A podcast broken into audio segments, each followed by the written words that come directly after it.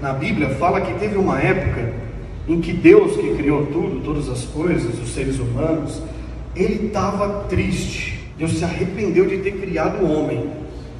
Sinistro, né?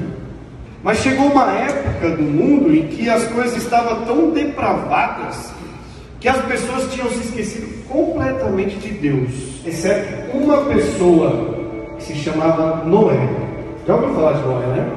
A arca. Resumindo a história de Noé, ele era o único que acreditava em Deus no mundo inteiro. Pesado, né? E Noé tinha o princípio de adorar a Deus. Ele considerava Deus como seu único salvador. E ninguém tirava isso. Deus falou para Noé: Você vai construir um barco gigante e você vai pregando o povo aí, vai falando. Ó, vai vir uma chuva, vai vir uma chuva, vai destruir tudo. E assim Noé fez, sabe por quanto tempo?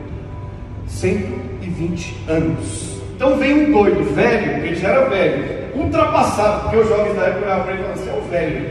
E vinha falar, vai chover. O que, que é chuva? Você está louco? Pirou. Mas ele fez, sabe por que, que ele fez?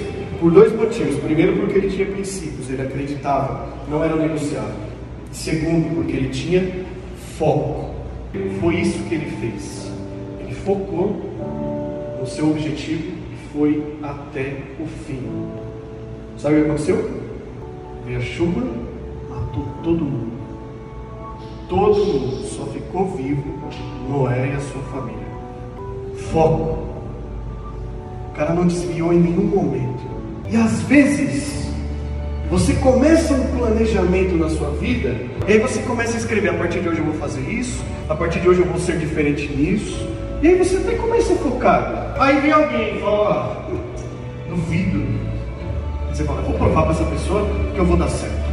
E aí vem outra pessoa e fala: quem é você? Você não consegue, para. E aí você pensa assim: eu vou provar para ele que vai dar certo.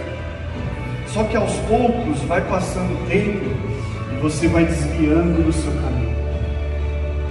E aí quando você menos espera, você olha para trás, fala: caramba, passou mais um ano e eu não fiz nada do que eu me comprometi em fazer. Porque você não tem foco.